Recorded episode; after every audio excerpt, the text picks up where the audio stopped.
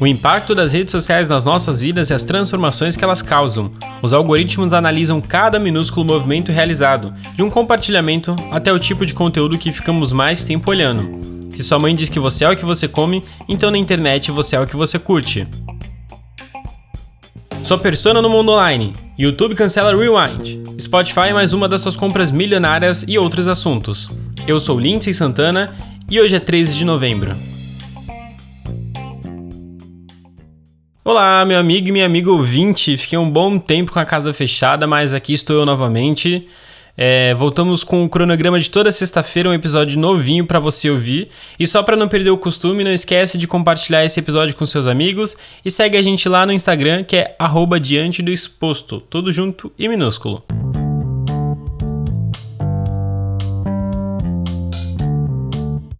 Sabe aquelas 5 estrelas que você deu pro motorista do Uber ou aquela página nova que você curtiu no Facebook?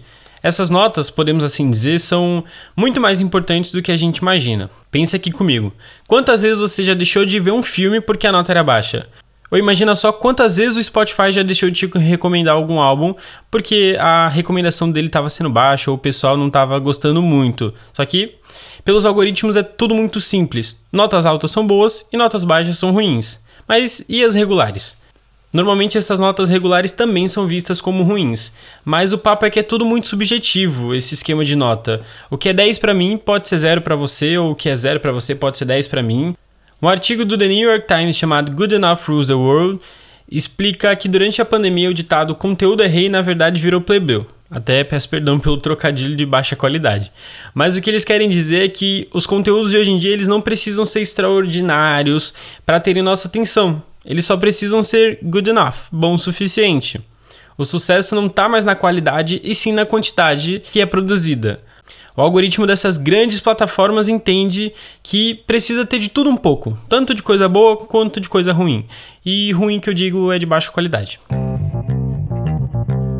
Essa semana eu estava lendo um caso bem interessante sobre essa questão de manipulação de algoritmo.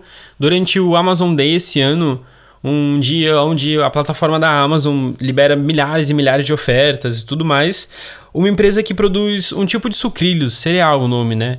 Fez uma promoção que qualquer americano que fizesse uma compra de mais de 40 dólares, eles mandavam um pop-up na tela perguntando se ele queria levar uma caixa de cereal de graça. E como de graça vai até injeção na testa, muita gente foi aceitando. Só que chegou um momento que do, do Amazon Day que esse cereal era um dos produtos mais vendidos, assim, entre aspas, da plataforma, porque todo mundo que comprava mais de 40 dólares colocava ele no carrinho. Então, tipo, o que essa história passa é que ao mesmo tempo que o algoritmo é super lapidado para excluir o que ele entende que você não tem interesse, ele pode ser muito bem enganado com um movimento de manada que na verdade não passou de uma gigantesca burlada de sistema. A disputa pelas estrelinhas e notas é tão grande que existe gente sendo paga para comprar um produto e avaliar ele positivamente. Uma matéria da BBC colocou na mesa um mercado paralelo dentro da Amazon. Algumas empresas pagam para que as pessoas comprem o produto do seu concorrente e avaliem de forma negativa. A forma de avaliação da Amazon é tão radical, mas tão radical, que se algum produto tem menos de 4,5 estrelas numa escala de 5, esse produto é praticamente parado de circulação ou jogado lá para as últimas páginas de resultado, porque eles já entendem que é algo que não é bom. 4,5 de 5. Mas para fugir um pouco desse esquema de sempre ficar dependente das avaliações das plataformas e tudo mais, pergunta para um amigo se ele já viu tal filme, se ele já ouviu tal coisa, procura recomendações escritas por pessoas de verdade ou vai lá e assiste na cara e na coragem, porque o pior que pode acontecer é você perder duas horas no filme ruim.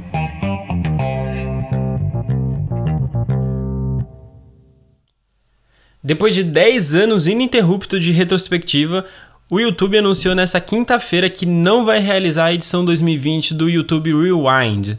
A confirmação veio através do Twitter oficial da empresa que ela justificou alegando que o ano foi muito diferente e que não só é correto fazer um show para comemorar ele, como se nada tivesse acontecido. O YouTube também agradeceu pelo esforço de todos que fizeram ser um ano melhor. Eles falaram assim: é, vocês tornaram um ano difícil genuinamente melhor. Essa é a primeira vez que o YouTube Rewind não vai acontecer. O tributo da empresa aos criadores de conteúdos, tendências e momentos que definiram a plataforma nos últimos 12 meses, o vídeo se tornou uma tradição no calendário do YouTube, mesmo que sendo bastante gongado até nas últimas edições.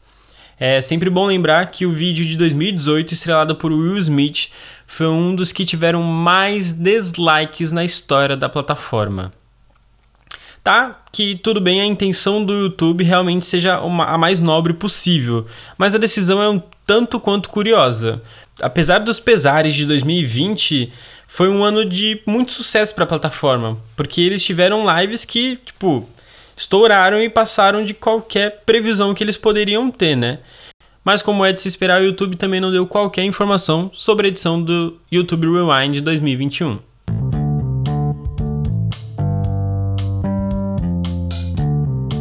E para a gente finalizar o episódio de hoje, a NFL que a New Football League anunciou que o Super Bowl 2021 terá como atração principal o músico The Weeknd. O Halftime Show 55, né, mais 55, tá marcado para acontecer no dia 7 de fevereiro em Tampa, na Flórida, mas como a pandemia da Covid-19 ainda é uma realidade, a apresentação do The Weeknd pode passar por algumas alterações, porque na maioria dos shows eles abrem espaço no gramado para as pessoas ficarem bem perto do campo, apesar de não serem pessoas mesmo é, fãs, né? São atores, dançarinos e coisas, pessoas desse tipo, mas ainda assim, né? São pessoas aglomeradas no meio do estádio. E sem contar que também tem a questão de estrutura, tem centenas e centenas de profissionais envolvidos, pessoal de som, blá, blá, blá tudo isso. Só que por enquanto, a NFL só anunciou a redução do público que vai ocupar o estádio, que é o estádio Raymond James Stadium, e vai permitir só 20% da capacidade total dele.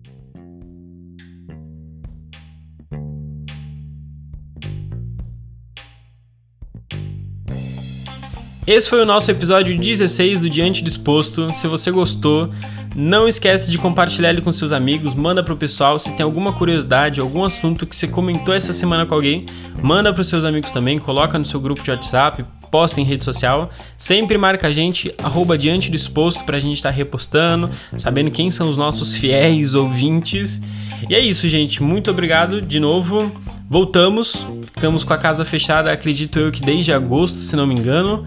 Mas estamos aqui de novo e vamos continuar fazendo o seu podcast favorito toda semana. Eu sou Lindsay Santana e esse foi o Diante Disposto número 16. Até semana que vem. Abraços!